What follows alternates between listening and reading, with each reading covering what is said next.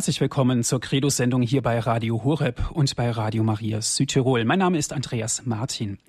Die Sprachen unseres Glaubens, das ist das Thema heute. Liebe Zuhörer, unser christlicher Glaube drücken wir auf vielfältige Weise aus. Im Gebet, durch Schweigen, durch Fasten, durch Nächstenliebe und so könnte ich noch viele Dinge hinzufügen. Ein wesentlicher Ausdruck oder besser gesagt eine wesentliche Sprache unseres Glaubens ist eben die Musik. Wir singen in der heiligen Messe Lieder, die Gebete ausdrücken. Und es könnte durchaus sein, wenn wir uns mal genau beobachten, dass wir auch zwischendurch mal am Tag vielleicht das ein oder andere Lied pfeifen, summen oder singen. Ja, und es ist manchmal auch ein Kirchenlied. Es sind Lieder, die zu, zu Herzen gehen, Lieder, die über Generationen weitergegeben werden und auch Lieder, die über Generationen bestehen. Es ist eben ein Ausdruck unseres Glaubens, das Singen. Heute sprechen wir in der Credo-Sendung darüber.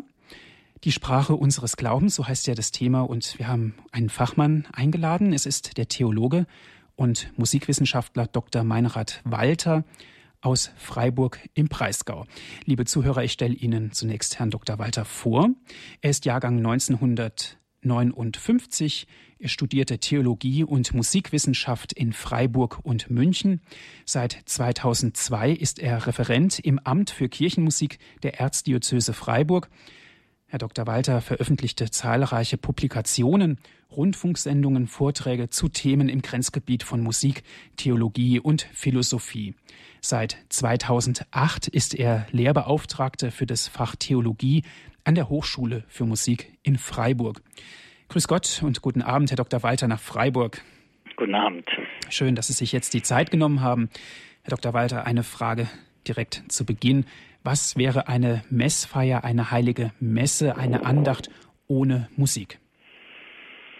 Das gibt es ja durchaus. Denken Sie an die sogenannte stille Messe. Das ist aber eine Feierform, der eben etwas fehlt. Ich würde es auch nicht nur auf die Messe beziehen. Das gleiche könnte man sagen von einer Vesper oder von einem Morgenlob. Es wäre ohne Musik sang- und klanglos, wie man so sagt. Und da würde, glaube ich, sowohl im religiösen Sinne etwas fehlen, aber zunächst auch mal würde im rein menschlichen Sinne etwas fehlen. Kann es noch mehr ausweiten, wenn Sie von der Messe sprechen und ich auch von anderen Gottesdienstformen. Es gibt ja auch andere Feierformen, die zu unserer Feierkultur dazugehören, wo man so ein etwas schales Gefühl hat, wenn es dann ohne Musik ist oder wenn es nicht so richtig klappt mit der Musik, wie auch immer. Bei einem Festbankett soll doch irgendjemand spielen und bei einem politischen Anlass sollen zumindest die Nationalhymnen erklingen. Und wenn man die Fans auf dem Fußballplatz, egal ob beim Herren- oder Frauenfußball, irgendwie zum Schweigen äh, verpflichten würde, würde das eben auch nicht gehen. Also es gibt, glaube ich, einfach diese Ausdrucksform der Musik. Und die ist für den Einzelnen wichtig, aber mir fällt immer wieder auf, wie die auch wirklich eben sowohl im Hören als auch im selber mitsingen, wie sie Gemeinschaft stiftet. Das ist tatsächlich, man kann das testen auch mit einer Gottesdienstgemeinde, wie die anfängt beim Singen. Die muss sich erstmal ein bisschen zusammenfinden. Wenn dann die Orgel oder Instrumente das anführen, kann das eine große Hilfe sein. Ich merke immer, wenn ich ein Lied mal vorher einüben will, weil das noch neu ist, dann vorsingen, sagt, wir singen das mal nach oder einen kurzen mehrstimmigen Ruf, dann findet sich diese Gemeinschaft schon in diesen paar Minuten anders zusammen. Das geht ganz stark über den Atem.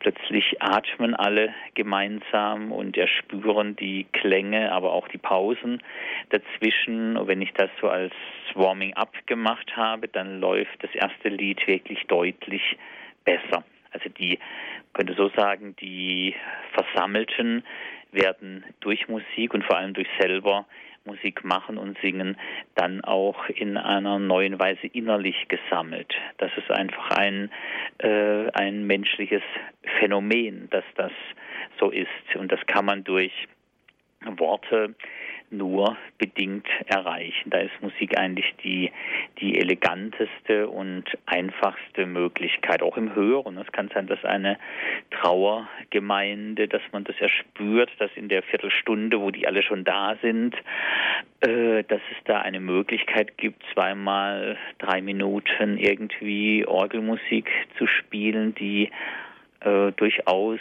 die Atmosphäre dann verändert. Ich hatte es gerade beim Betriebsausflug, ähm, da sind wir bei einer Kapelle vorbeigekommen und das sollte auch nicht alles sang- und klanglos sein.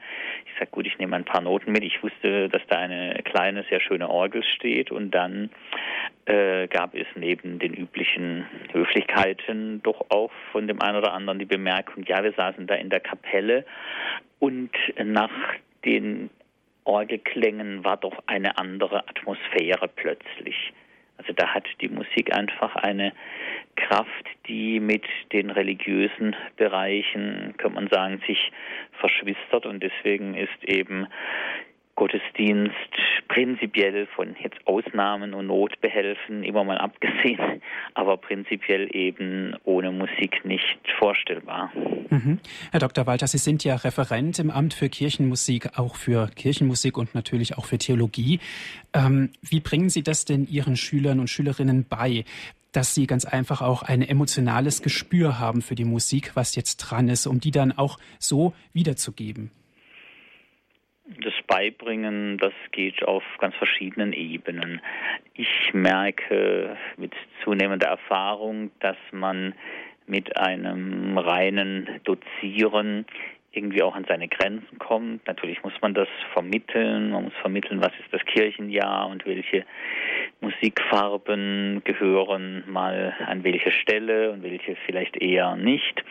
Aber unsere Ausbildung, speziell jetzt die Ausbildung im nebenberuflichen Bereich, da gibt es ja die sogenannte C-Ausbildung für Kirchenmusiker, die von sehr vielen Jugendlichen genutzt wird.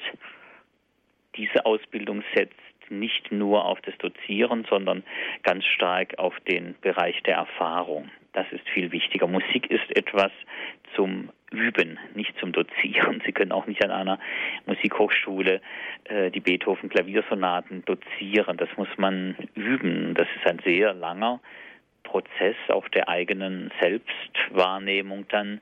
Bei uns ist es so, dass die einwöchigen Intensivkurse ihre geistliche Struktur erhalten durch die Tagzeitenliturgie mit sehr viel Gesang von der Laudes morgens um halb acht bis zur Komplett um halb zehn abends und die Jugendlichen sind da sehr belastbar. Und da dürfen die auch selber ausprobieren, in Gruppen Dinge vorbereiten. Das wird dann begleitet von Dozenten. Aber sehr wichtig ist, dass man da eigene, wirklich ästhetische, musikalische und religiöse Erfahrungen macht. Also das ist weniger ein Beibringen, sondern das ist so ein Hineinwachsen. Das scheint mir sehr, sehr wichtig. Das ist ein, ein wichtiges Ausbildungsziel da, in diese Welt der kirchlichen Musik hineinzuwachsen und da seine eigenen Fähigkeiten und Charismen zu entdecken und sich dann auch in dieser Welt bewegen können, auch als Multiplikator, weil die diese Auszubildenden, die stehen ja nachher auch dann vor einem Chor oder vor einer Gemeinde oder spielen Orgel in einer Gemeinde. Das ist ja eine wichtige künstlerische, aber würde man doch heute unbedingt sagen, ebenso eine ganz, ganz wichtige pastorale Tätigkeit. Das kann man gar nicht trennen. Das sind zwei Seiten ein und derselben Medaille. Mhm.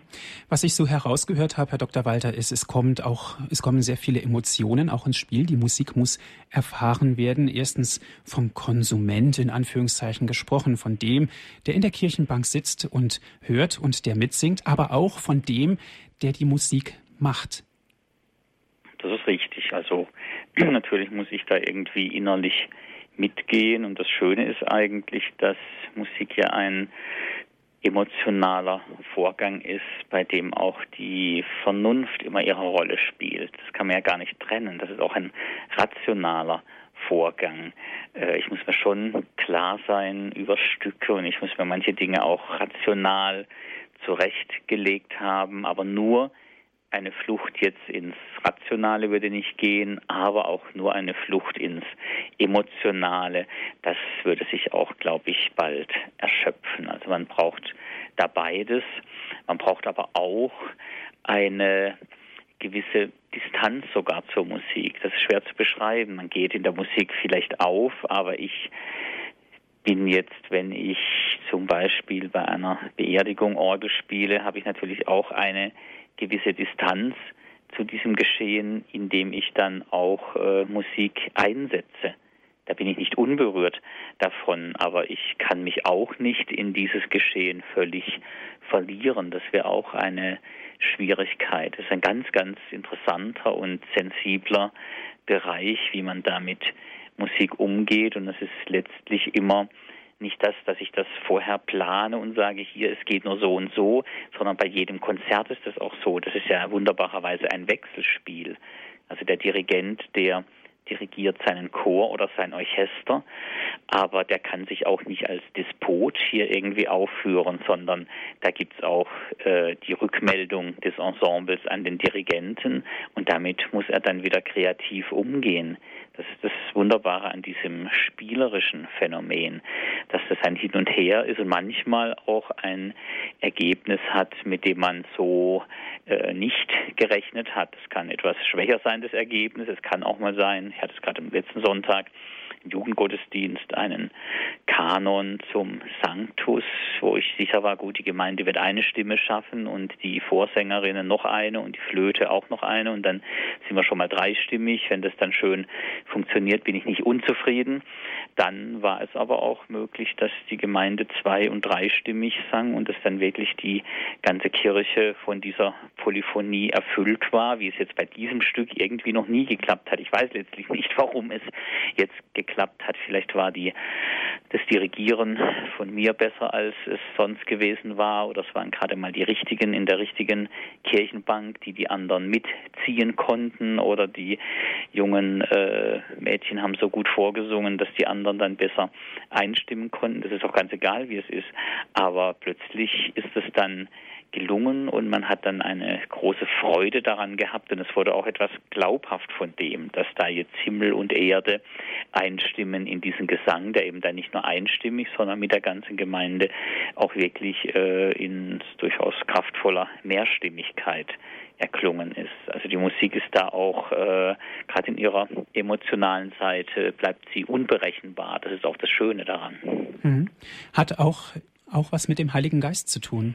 Das würde ich denken. Musik ist eine Ausdrucksform des Geistes, der weht, wo er will und sind ja immer musikalische Bilder auch beim Geist mit im Spiel, dass er etwas mit Pneuma, mit der Luft und dann mit dem Atem zu tun hat.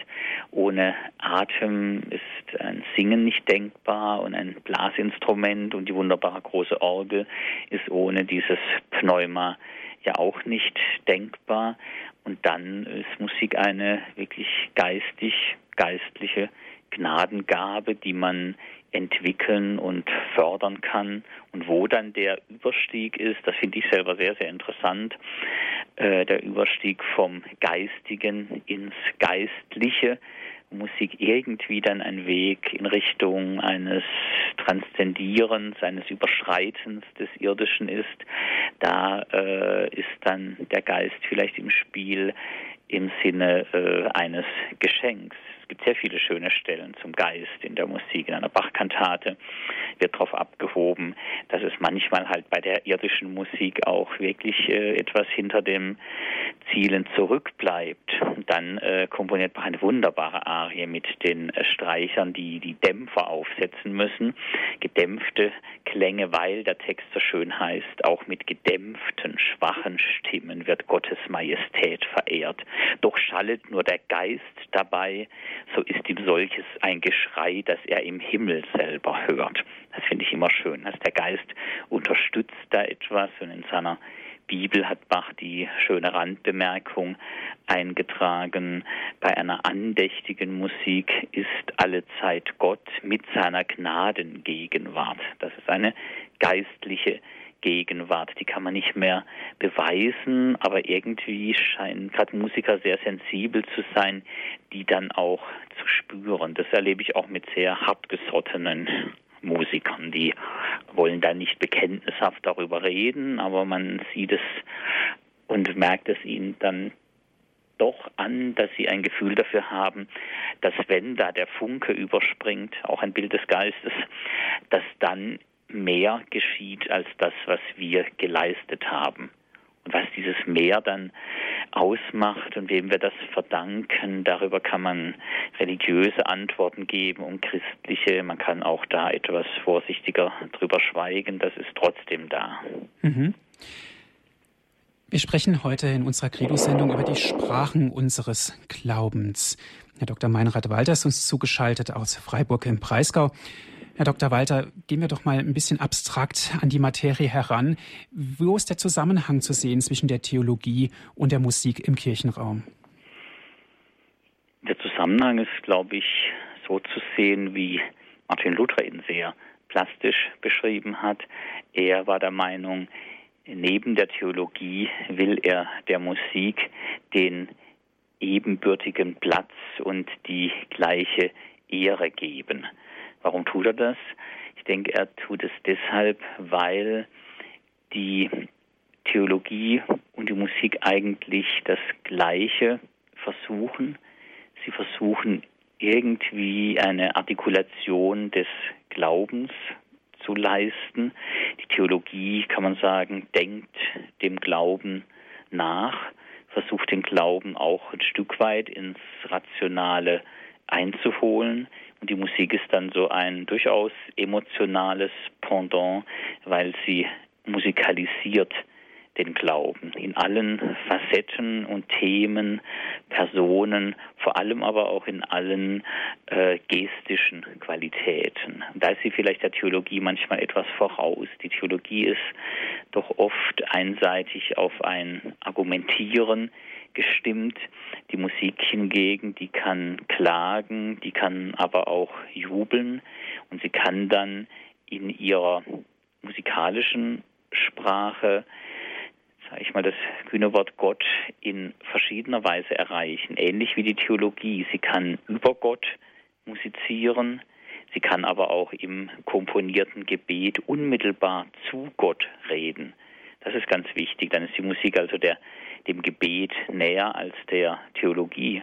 Und sie kann verkündigen, nämlich sie kann Zeugnis geben von dem, was von den Geschichten, die im Glauben den Menschen widerfahren. Und dazu gibt es ganz viele Werke und Stücke von Oratorien zu biblischen Personen, die auch einen theologischen Text dann immer brauchen. Die ganze Welt der Kirchenlieder ist doch auf das komponierte Gebet gestimmt, aber auch sehr viele Instrumentalwerke, manchmal durchaus auch mit äh, Titeln, die eben an Theologie erinnern, wenn da Gebet über einem Musikstück steht, bei dem aber vielleicht überhaupt kein Wort erklingt, dann muss man sich fragen, wer betet da wie. Manchmal sind das einfach so Stimmungsbilder. Auch Opern kommen fast nicht ohne Gebetsszenen aus. Ich finde den äh, Aspekt des selber Singens eigentlich am wichtigsten dabei. Das ist auch ähnlich wie mit der Theologie. Wenn ich selber Theologie treibe und argumentiere, bin ich am nächsten an der Sache. Wenn ich selber singe, dann geht, gehe ich in das Stück irgendwie ein und auf oder ich kenne es vielleicht sogar auswendig, dann ist es mir besonders nah, dann fällt es mir in irgendeiner Situation ein. Das ist eigentlich eine Art von auch persönlicher Prägung. Ein Hymnologe sagte mal, die Stücke, die ich mir einpräge und die ich auch mal auswendig lerne, die prägen mich auch dauerhaft.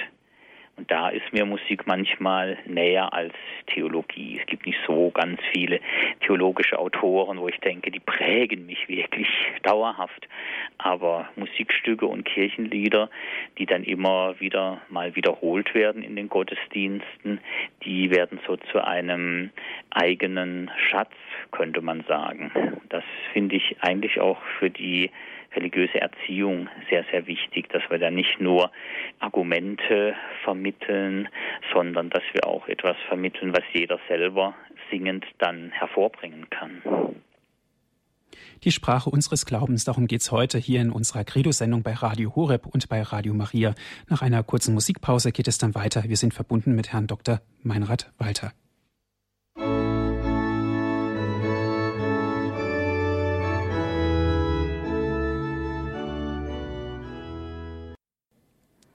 Für alle, die später eingeschaltet haben, Sie hören Radio Horeb mit der Credo-Sendung.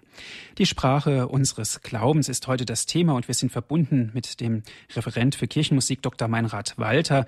Er ist uns zugeschaltet aus dem Amt für Kirchenmusik der Diözese Freiburg. Herr Dr. Walter, Magnificat und Maria und Gesang ist doch eine Einheit. Woher kommt das Magnificat? In welcher Beziehung steht Maria im Bereich der Kirchenmusik?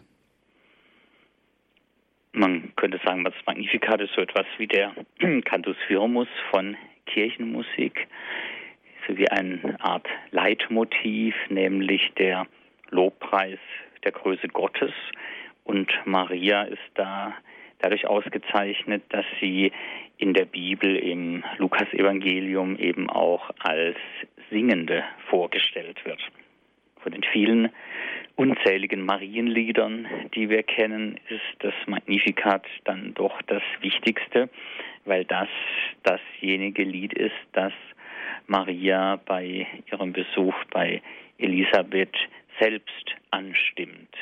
Das ist auch sowas wie eine Quersumme der biblischen Botschaft der Psalmen, also das Gotteslob, das auch in der Erinnerung bis auf die Väter zurückgeht, das eine Kritik an den Mächtigen enthält und ein Lobpreis, eine Verheißung der Schwachen und Geringen und Ausgebeuteten.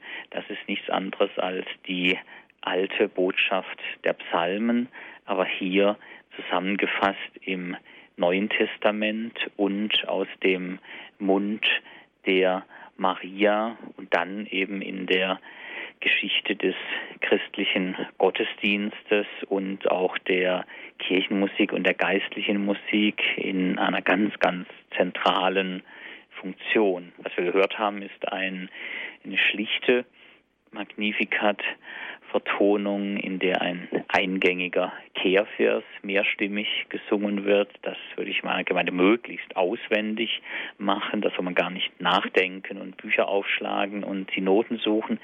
Das wird einfach vor und nachgesungen und dann wird psalmodierend werden einzelne Verse vorgesungen und der Kehrvers kann dann refrain, refrainartig immer wieder von allen erklingen.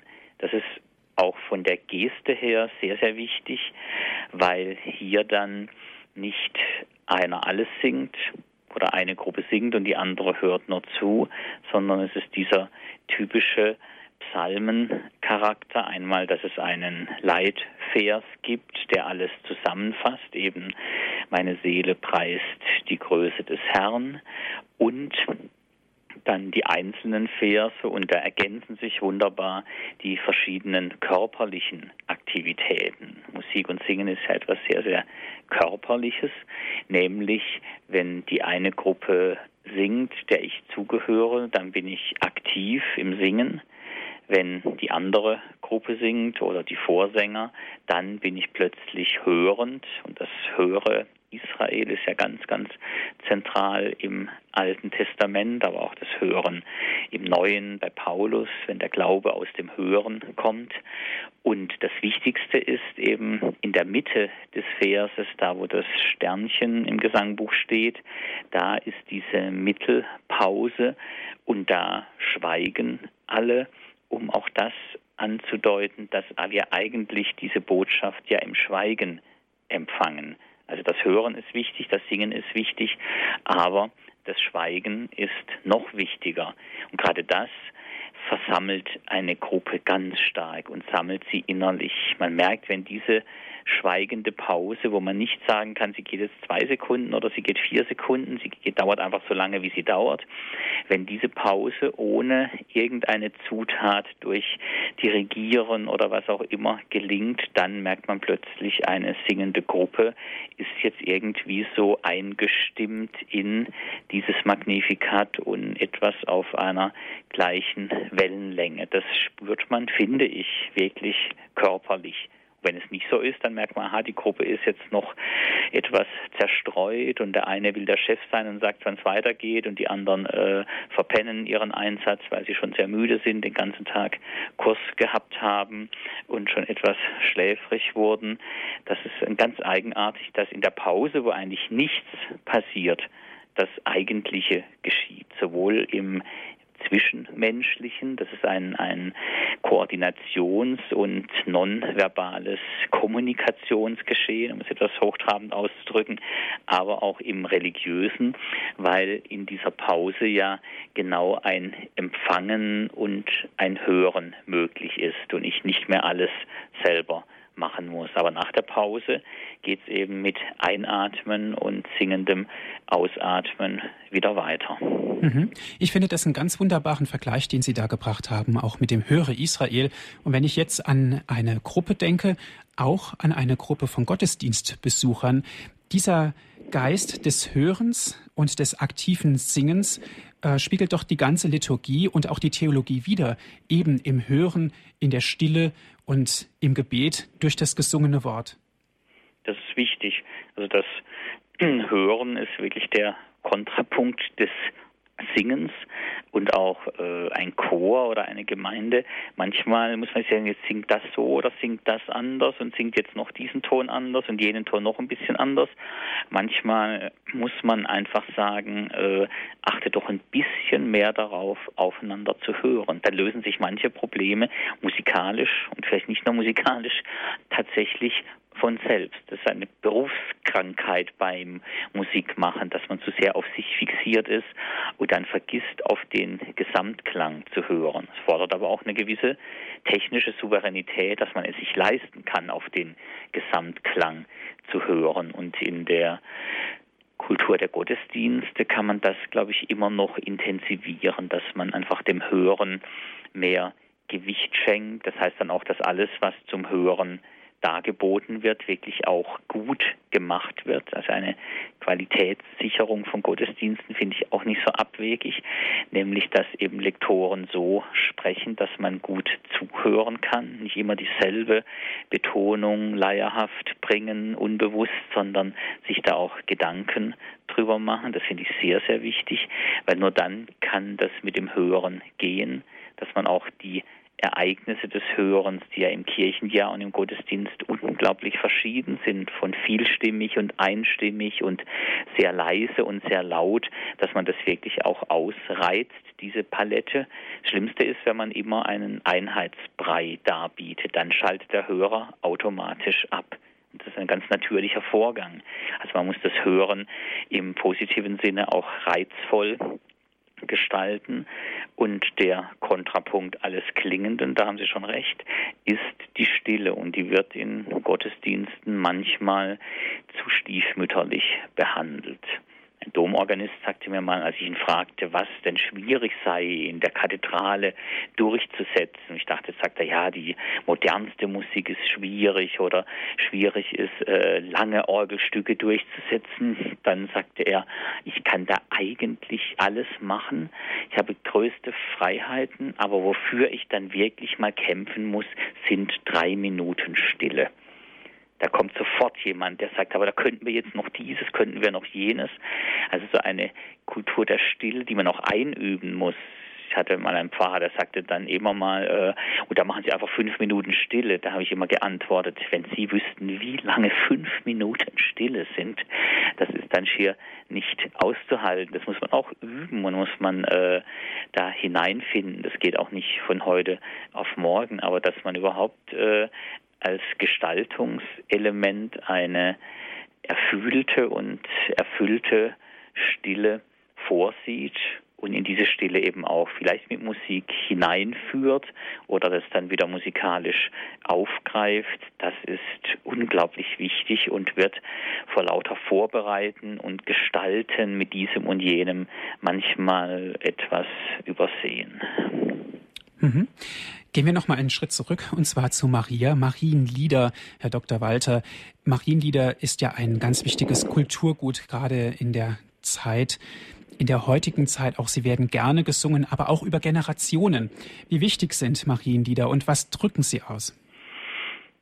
Ich glaube, bei den Marienliedern ist das große Plus eine sehr, sehr bunte, reichhaltige Vielfalt muss immer an den Romantiker Novalis denken, der zwei Aspekte nennt in einem berühmten Gedicht, die man aber ergänzen kann. Ich sehe dich in tausend Bildern, Maria, lieblich ausgedrückt, doch keins von ihnen kann dich schildern, wie meine Seele dich erblickt.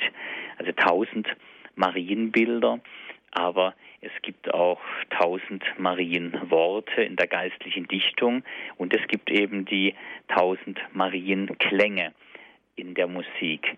Ich glaube, diese Vielfalt ist sehr, sehr schätzenswert und es sind Marienbilder dann sozusagen in Klängen gemalt, die ganz verschiedene Facetten Marias zeigen. Und diese Facetten ergänzen sich, die stehen auch nicht in einer Konkurrenz. Ich denke an Marienlieder eben mit der Himmelskönigin Maria, die äh, den Mond zu ihren Füßen hat, die Herrscherin, Königin der Engel und der Heiligen. Das sind traditionelle Bilder und die sind ganz richtig. Das ist auch irgendwie eine Überhöhung des Weiblichen, die vielleicht das Christentum manchmal brauchte als Ergänzung von einer anderen Ebene von Gott Vater und Gott Sohn. Deswegen hat Maria vielleicht auch mit dem Geist besonders viel zu tun, der ja im hebräischen Ursprung als Ruach auch ein weibliches Wort ist.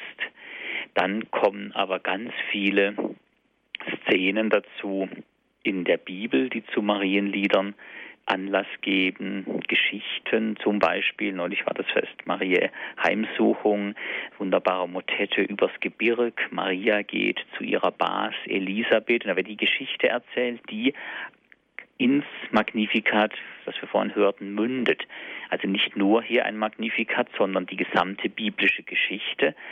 Die erste Strophe heißt, übers Gebirg Maria geht zu ihrer Bas Elisabeth, da wird erzählt. Und die zweite Strophe, wie oft in Marienliedern, ist nicht mehr Erzählung, sondern Aneignung. Und da heißt die zweite Strophe, was bleiben immer wir daheim? Lasst uns auch aufs Gebirge gehen, das eins dem anderen spreche zu, des Geistes Gruß das Herz auftu, davon es freudig wird und singt und so weiter. Und dann singen plötzlich alle Maria eben nach. Sie singt das Magnificat vor und wir singen ihr nach. Das hat auch Luther, der durchaus ein Marienverehrer war, in einer Predigt über das Magnificat schön zum Ausdruck gebracht. Das Magnificat ist dazu da, Gott zu loben. Es ist auch dazu da, die Mächtigen und die sich mächtig fühlen, zu schrecken. Und es ist dazu da, dass Maria vorsingt, auf dass wir ihr nachsingen. Also dieser Kosmos von Marienliedern ist eigentlich Echo des Magnificat. Wir singen Maria nach. Und zu den Bildern jetzt dieses Hoheitlichen, die eher traditionell sind, kommen heute auch durchaus neue Bilder, von denen ich denke, dass sie auch berechtigt sind.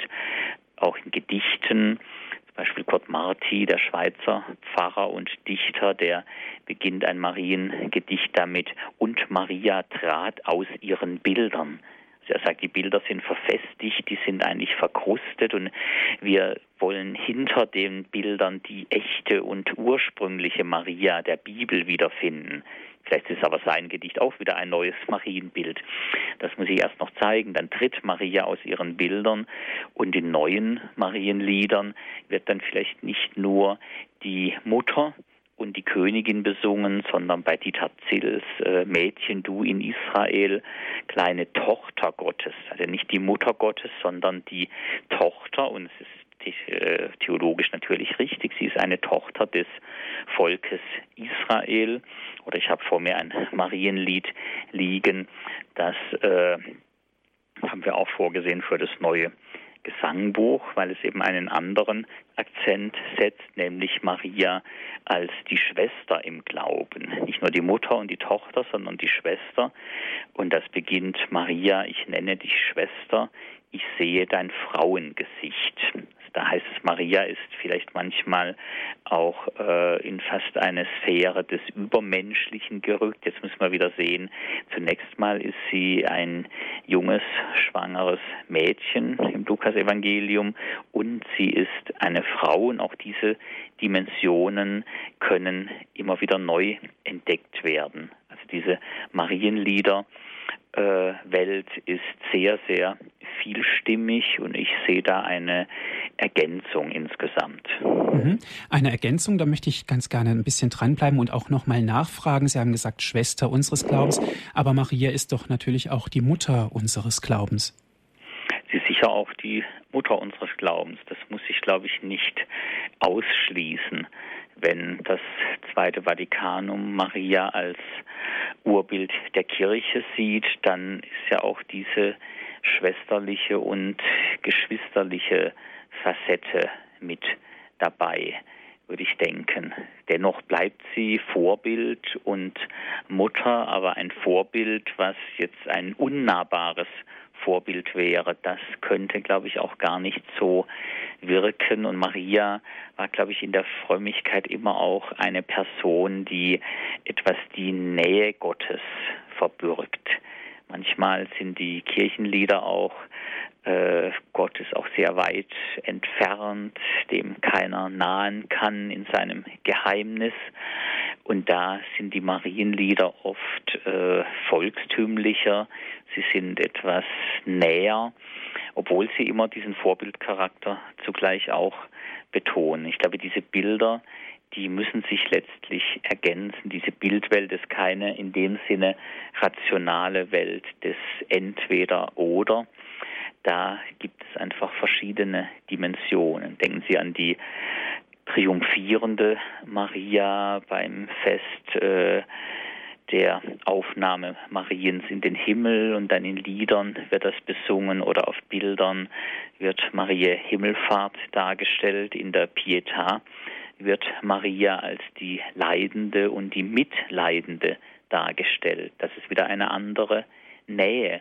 Und dann äh, ist eine Begegnung mit Maria auch im Leiden sinnvoll und das ist musikalisch in den ganzen Vertonungen des Stabat Mater.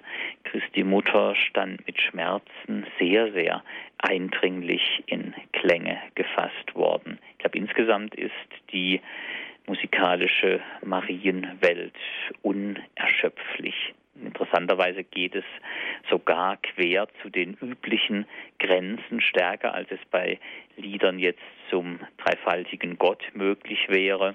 Marienthemen begegnen uns in Schlagern. Ich euch einen Marienvortrag und habe da auch äh, das Lied Patrona Bavariae gespielt. Das ist ein volkstümliches, durchaus schlichtes äh, Marienlied im Gewand von Unterhaltungsmusik. Das gibt es auch. Es gibt Marienszenen in Opern, ganz, ganz eindrücklich bei den Dialogen der Karmeliterinnen von Francis Poulenc, was auf die Novelle von Gertrud von Lefort zurückgeht, die letzte am Schafott, wenn am Schluss zur äh, den Klängen der Guillotine schrecklicherweise dann letztes Mal das Salve Regina erklingt, dann ist das auch eine ganz eindringliche Szene. Das ist keine Kirchenmusik, aber es ist ein kirchenmusikalisches Element und das erklingt dann in einer großen abendfüllenden Oper des 20. Jahrhunderts. Auch das gibt es. Also diese Welt von der Gregorianik auch bis zu neuen geistlichen Liedern. Man hätte ja denken können, vielleicht stirbt das mal ab, dann ist die Marienfrömmigkeit musikalisch nur eine Sache der Tradition. Das ist aber eben nicht so. Das geht einfach weiter, genauso wie es in Gedichten über Kurt Marti und Dorothee Sölle und Silja Walter weitergeht und immer neue Marienfacetten da aufblitzen. So ist das auch in der Musik, auch die Geschichte der Magnificat-Vertonungen, von denen wir vielleicht noch was hören können, die ist noch längst nicht zu Ende. Durchaus, natürlich. Und es ist auch so, dass die Marienlieder sich auch über Jahrhunderte lang gehalten haben. Eben auch andere Kirchenlieder, die vielleicht nicht mehr aktuell sind, sind verloren gegangen. Aber gerade die Marienlieder, Herr Dr. Walter, ist es so, dass die sich gerade über Jahrhunderte gehalten haben? Das ist durchaus so. Allerdings muss man dazu sagen, dass es auch immer sehr, sehr viele Änderungen in den Liedern gibt, was aber auch nicht uninteressant ist. Ähm, die Lieder werden ja weiter gesungen und äh, erhalten manchmal veränderte und neue Texte. Das war auch so, als das letzte katholische Gesangbuch Gotteslob 1975 erschien. Da hat man die alten Lieder zum Teil versucht etwas zu renovieren. Das hat ihnen manchmal gut getan, manchmal hat es ihnen ein bisschen weniger gut getan. Man hat etwa Marienlieder, die ja immer auch so oft Schöpfungslieder sind, wenn man an die ganze Tradition des Marienmonats Mai denkt. Maria, Maienkönigin, ich will der Mai begrüßen und so weiter. Da hat man diese Schöpfungsaspekte manchmal etwas zurückgedrängt und versucht, biblische und vor allem christologische Motive stärker hineinzunehmen, hätte man nicht unbedingt machen müssen. Ich glaube, manchmal muss man auch in der musikalischen Marienfrömmigkeit diese gewissen Einseitigkeiten einfach auch so stehen lassen. Es gab neulich die Kritik an dem Lied, dass da wird es immer wieder darum gehen, ähm, segne du Maria. Das ist für das neue Gesangbuch, soviel ich weiß, vorgesehen. Da hat ein Kritiker gesagt, es ist immerhin ein Lied, das in seinen Strophen ohne die Erwähnung der drei göttlichen Personen auskommt. Wenn man genau hinguckt, ist das tatsächlich so. Aber die werden ja nicht geleugnet, sondern dieses Lied, und das haben Sie angesprochen zu Recht, das hat sich erhalten, sogar ohne den Rückenwind eines Gesangbuchs in dem es nicht mehr steht, aber es war irgendwie nicht äh, zum Verschwinden, zum Verklingen zu bringen, muss es auch nicht. Und da kommt es dann sehr darauf an, dass ein Gottesdienst eben insgesamt eine theologisch abgewogene Mischung enthält. Ich würde jetzt auch nicht ein Marienlied nach dem anderen nur singen, das wäre vielleicht auch etwas zu einseitig, aber man kann nicht von einem Lied immer die komplette und richtige und in allen Aspekten vollständige Theologie erwarten. Dazu ist ein Lied zu sehr auch eine Kunstform, die eben ihre eigenen Akzente setzt und das eine Lied macht es eher so und das andere macht es anders und dann äh, ist sozusagen das Konzert der Lieder am Schluss entscheidend. Das ist aber auch für die, die Lieder auswählen, nicht ganz unwichtig, dass die dann ein bisschen schauen, was kommt denn hier vor und was fehlt denn jetzt noch oder was können sehr viele noch mitsingen und wo sind dann doch manchmal auch gewisse Hürden und Barrieren. Nicht jeder will heute noch singen in dem Lied äh, Wunderschön Prächtige, was unglaublich viele Facetten und Variationen hat im Lauf seiner Geschichte. Da ist sogar schon eine Doktorarbeit drüber geschrieben worden. Da will nicht mehr jeder singen, Gut Blut und Leben will ich ihr geben. Aber es ist gar nicht so einfach, was man an diese Stelle setzen soll. Das ist gar nicht die älteste Fassung des Liedes, aber die älteren sind sprachlich so schwierig und unverständlich, dass man die auch wieder nicht nehmen kann. Und das Lied jetzt wieder umzudichten, ist auch wieder etwas schwierig. Vielleicht ist es auch so, dass man beim Singen mancher Lieder, mir geht es jedenfalls so, da stelle ich mich in eine Tradition und singe das, was meine Mutter und mein Großvater gesungen haben und ich singe damit und lege auch nicht jedes einzelne Wort auf die Goldwaage.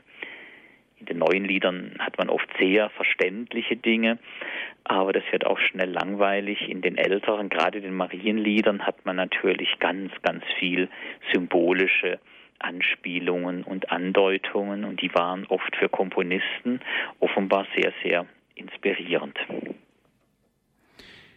Liebe Zuhörer, die Sprachen unseres Glaubens, darum geht es heute hier in der Sendung Credo, Maria und die Musik. Darüber haben wir uns jetzt gerade unterhalten mit unserem Referent. Das ist Herr Dr. Meinrad Walter. Er ist Kirchenmusikreferent im Amt für Kirchenmusik der Erzdiözese Freiburg. Was verbindet Sie mit Kirchenmusik, liebe Zuhörer? Wie wichtig ist Ihnen das gesungene Gebet? Wie wichtig sind für Sie Marienlieder zum Beispiel oder andere Lieder oder neues geistliches Lied? Sprechen Sie mit. Wir freuen uns.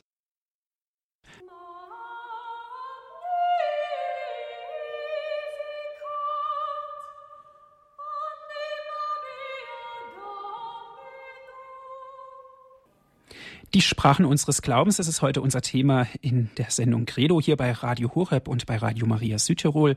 Herr Keckeis ist unser erster Zuhörer. Grüß Gott. Grüß Gott, guten Abend, Herr Dr. Walter. Herr Dr. Walter, man spürt Ihre Begeisterung und Liebe natürlich zur Kirchenmusik und sicher machen Sie vieles und allen zur Ehre Gottes.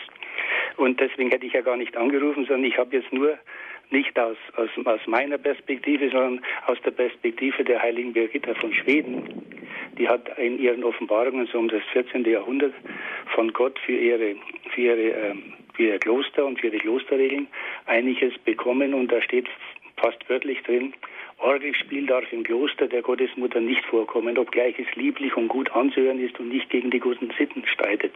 Aber es ist eine Ablenkung und im Kloster soll in gewisser Weise die Zeit fehlen. Es soll ein Ernst des Gesanges da sein, eine Reinheit des Sinnes, eine Beachtung des Schweigens. Auf dieses Schweigen, auf die Kultur der Stille sind sie auch eingegangen.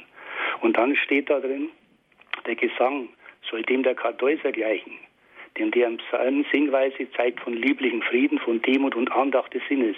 Denn, wörtlich jetzt, die Seele ist nicht frei von Schuld, wenn sie beim Singen mehr den Wohlgefallen an der Musik hat, als an den Dingen, die besungen werden.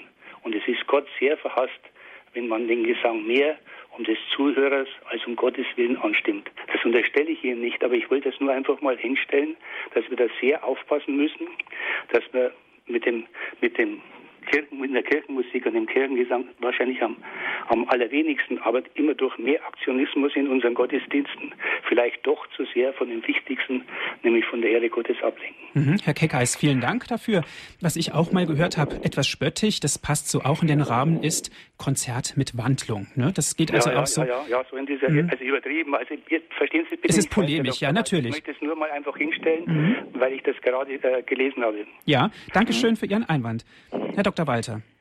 Ja, das ist ein ganz äh, äh, klassisches und auch durchaus wichtiges Thema, dass es äh, spätestens bei Augustinus im, um 400 nach Christus beginnend diese Frage, gibt es vielleicht ein zu viel an Musik oder gibt es eine Musik, die irgendwie die Herzen und Sinne zu stark auf sich selber und nicht auf die Botschaft lenkt.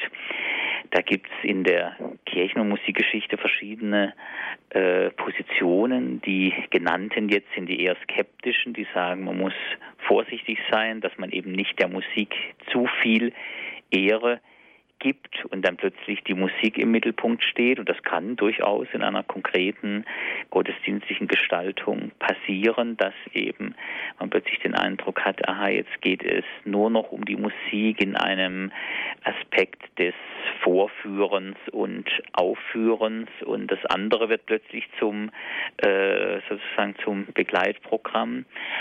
Augustinus hilft sich auch mit dem Hinweis auf das Singen, wie ganz viele, und sagt also, das Singen, das ist doch biblische Botschaft und Auftrag, das dürfen wir nicht aufgeben. Und dann kennt er den Kantor des äh, Thanasius, glaube ich, der mit so gelindem Auf und Ab der Stimme singt, dass es mehr einem getragenen Sprechen als einem Singen glich. Und das empfiehlt er dann sehr und meint also dieses Singen, wo noch die Verständlichkeit auch der Worte im Mittelpunkt steht, also als gesteigertes Sprechen, das muss auf jeden Fall möglich sein. Die Orgel, die dann angedeutet wurde, da ist immer der Streitpunkt, soll es nur das Singen sein oder sollen Instrumente dazu treten. Ich bin da erklärtermaßen für eine große Vielfalt und Offenheit und glaube, dass es eher ein innerliches Problem ist, dass eben die Musik verkündigt und die Botschaft im Mittelpunkt steht. Es ist weniger ein Problem, dass das die eine Musik kann oder die andere nicht. Ich glaube, Jazz kann das genauso gut wie Gregorianik und beide können aber diese Aufgabe auch verfehlen und zwar der Jazz genauso wie die Gregorianik. Da gibt es erstmal keinen so großen Unterschied. Martin Luther hat dann Augustinus getadelt und gesagt, er ist zu skrupelhaft. Der macht sich aus der Freude an der Musik eine Sünde. Zunächst mal sollen wir das gelten lassen die Freude an aller Musik ist Freude an der Schöpfung Gottes. Und das soll ein Christ haben. Und äh, das soll er sich auch selber nicht verbieten wollen. Mhm. Das finde ich äh, auch wieder einen durchaus richtigen Gedanken. Aber man kann auch äh, mit Kunst und mit Musik allen möglichen Unsinn machen. Man kann die Menschen verdummen mit Musik. Man kann sie in irgendwelche Abhängigkeiten bringen damit. Das ist auch ein durchaus ernstes Thema. Also da plädiere ich für einen sehr äh, gesunden Musikgenuss. Ja, danke schön, Herr Keckeis, für Ihren Einwand. Danke, dass Sie angerufen haben. Eine ganze Weile wartet jetzt Frau Fechler schon in der Leitung. Schön, dass Sie das da sind. Guten Abend. Das macht doch nichts. Guten Abend, Herr, ähm, Herr Martin. Und guten Abend, Herr Dr. Walter. Oh, beide haben Sie einen Nachnamen, den man auch als Vornamen gebrauchen Richtig. kann und deswegen wird es schwierig. um man Sie zu verwirren, natürlich. ja, ich danke mich. Ich wollte nur sagen, also ich liebe zunächst mal die, die Lieder da im Gotteslob, die alten Lieder, auch die ganz alten Lieder und auch Choral, wenn es nicht so häufig kommt. Aber auch die neueren Lieder, die da aufgenommen worden sind, die da noch viele Leute überhaupt nicht kennen und jetzt kommt schon wieder was Neues da rein. Ich weiß nicht, was man von den neuen äh, Liedern aus dem Gotteslob jetzt wieder rauslässt. Äh, auf, gut aufgenommen wurde zum Beispiel das Lied, wenn das Brot, das wir teilen, als Rose blüht, meine ich. Das ist gut aufgenommen und andere sind eben noch immer überhaupt nie gesungen worden. Und ähm, nur was mich dann immer doch verwundert ist, dass das, dass die Lieder oft so hoch gesetzt sind, was für den Kirchenmusiker natürlich äh, ja wirklich gut ist und er kann davon wahrscheinlich nicht lassen. Es muss ja auch vierstimmig sein. Und ähm, da geht's ja dann auch in die Tiefe unten. Aber wenn das, wenn das so ein Bauer, denke ich immer, wenn er den, die ganze Woche auf dem Feld ist und dann in die Kirche kommt am Sonntag und dann auf einmal so hoch singen soll, und mir geht's schon, weil ich jetzt meine Stimme auch ziemlich kaputt habe schon, aber unten kann ich auch, singe ich auch viel lieber tiefer, ähm, das ist eigentlich manchmal eine Zumutung. Und es sind oft so schöne Lieder wie äh, eine Stadt, wie heißt es nochmal, äh, jetzt. Eine große Stadt entsteht. Ja, auch so schön, so rhythmisch, diese rhythmischen Lieder. Es ist, ähm, viele Lieder sind so hoch, dass es man schon, gut, für manche natürlich nicht, für manche, die sind eben so, so können allen Lagen singen. Ähm, also das ist erstmal so ein Problem und ich denke, das nächste Gotteslob wird genauso sein, weil eben Kirchenmusiker daran arbeiten und äh, nicht das Volk, was noch mal sonntags in die Kirche kommt. Es wird ja schon ein bisschen so äh, ausprobiert schon, aber also das nochmal. Und äh, dann denke ich so mit der heiligen Brigitta von Schweden, wenn die das damals, ich habe da schon öfters da oben am Schrein, in ihrem Schrein, an ihrem Schrein gebetet, wenn es ihre Knöchelchen waren äh, in Vadstena. Aber ich glaube, kann das nicht auch ein bisschen sein, weil früher um diese Zeit, 1200, wann hat sie gelebt, 1200, äh, dass da das Orgelspielen noch nicht so, das waren ja auch erst so Versuche, dass das eben noch nicht so ähm, auch liturgisch so ähm, ja, vervollkommt war, wie es heute eben doch ist. Wenn jetzt zum Beispiel Notre Dame, der begleitet, äh, ich höre den KTO-Sender auch äh, mit dem Vespa, so wunderbar ist es auch schön, unsere Vespa bei Radio ist auch gut. Ähm, das könnte doch dann die Entwicklung so sein, dass eben heute die Orgel sich wirklich, ich glaube, die heilige Brigitta hätte heute auch Freude am Orgelspiel, auch im, im Kloster, meine ich. Mhm. Und Herr Martin, das wollte ich Ihnen auch nochmal sagen, ich war auch ganz ganz hingerissen von ihrem Nachspiel da in Balderschwang, als ich voriges Jahr da war. Sie haben auch so schön gespielt. Herzlichen Dank. wollte ich Ihnen doch nochmal sagen. Ja. ja, danke schön für Ihren Einwand, Herr Dr. Walter. Die mhm. Orgelmusik, vielleicht gehen wir zunächst auf diesen Punkt ein. In der Vergangenheit äh, hat sich natürlich etabliert in den Gottesdiensten. Und wenn wir also da die Zeit etwas beobachten, hat sich natürlich auch was getan in der Musik. Das ist sicher so. Ich denke, die Orgel hat da im christlichen Gottesdienst eine besondere Rolle, die es ihr äh, am Anfang hat sie sich vielleicht durchaus auch erobert. Orgel galt als eigentlich eher als ein Zirkusinstrument zunächst und ein Instrument eher für wüste Klänge. aber die Orgel wurde so etwas gezähmt in ihrer kirchlichen Karriere. Sie hat dann eine Art Monopol auch sich errungen, was gar nicht immer so nötig ist. Ist auch gut, wenn eine Gemeinde mal auch ohne Orgel singen kann. Dann kann man die Lieder auch äh, etwas mhm. variabler vielleicht anstimmen, sogar ja, in der Tonhöhe.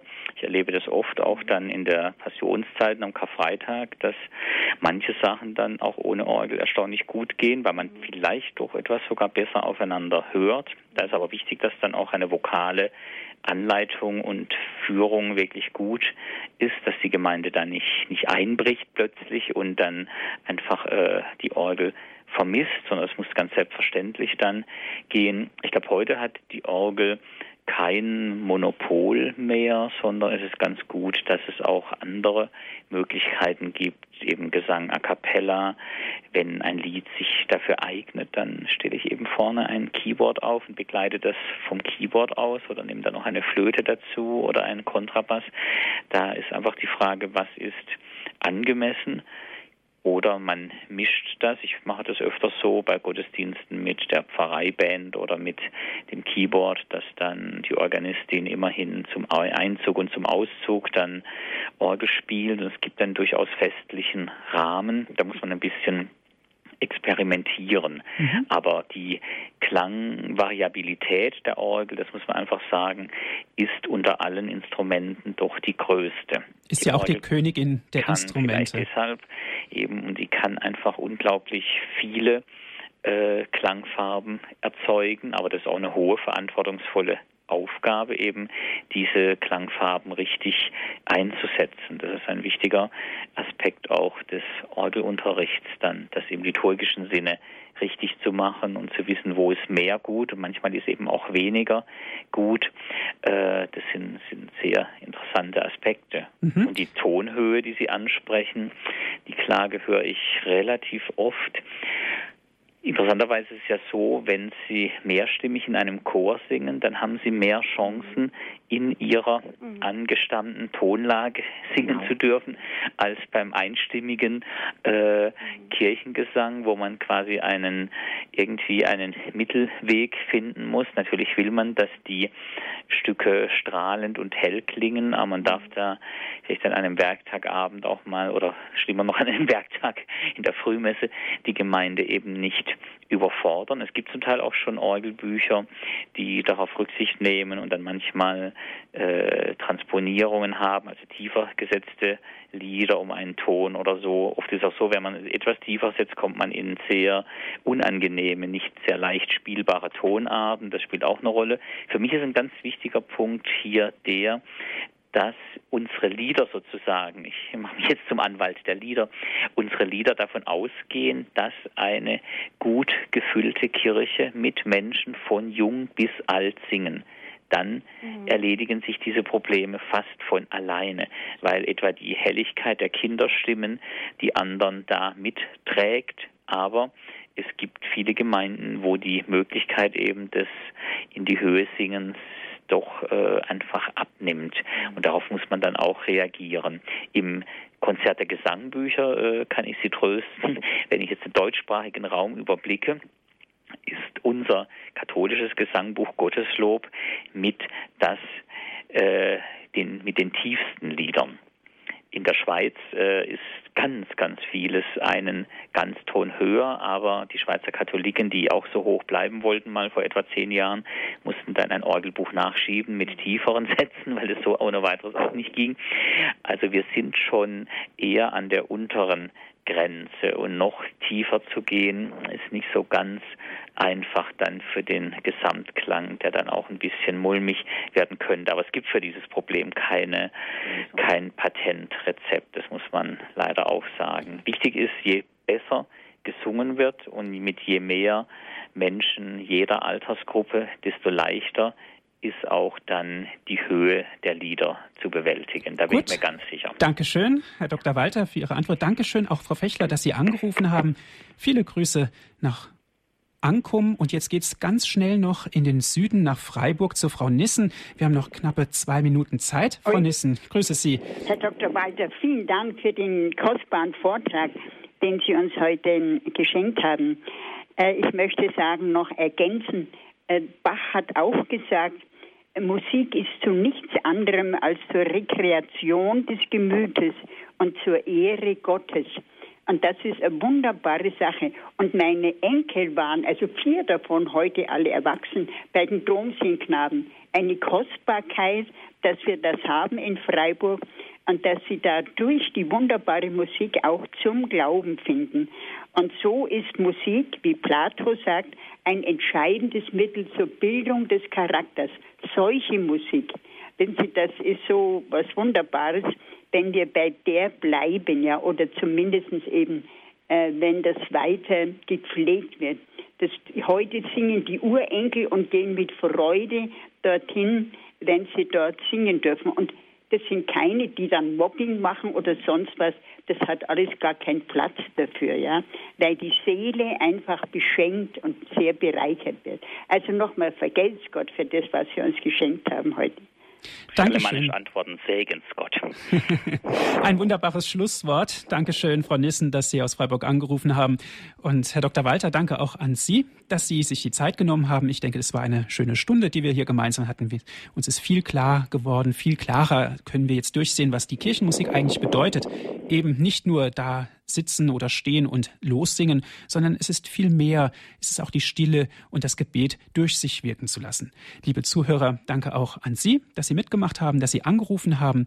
Wenn Sie gerne diese Sendung noch einmal hören möchten, sie wurde für Sie aufgezeichnet 08323 ist unsere Telefonnummer 9675110. Das ist unsere Telefonnummer von unserem CD-Dienst 08323 9675120.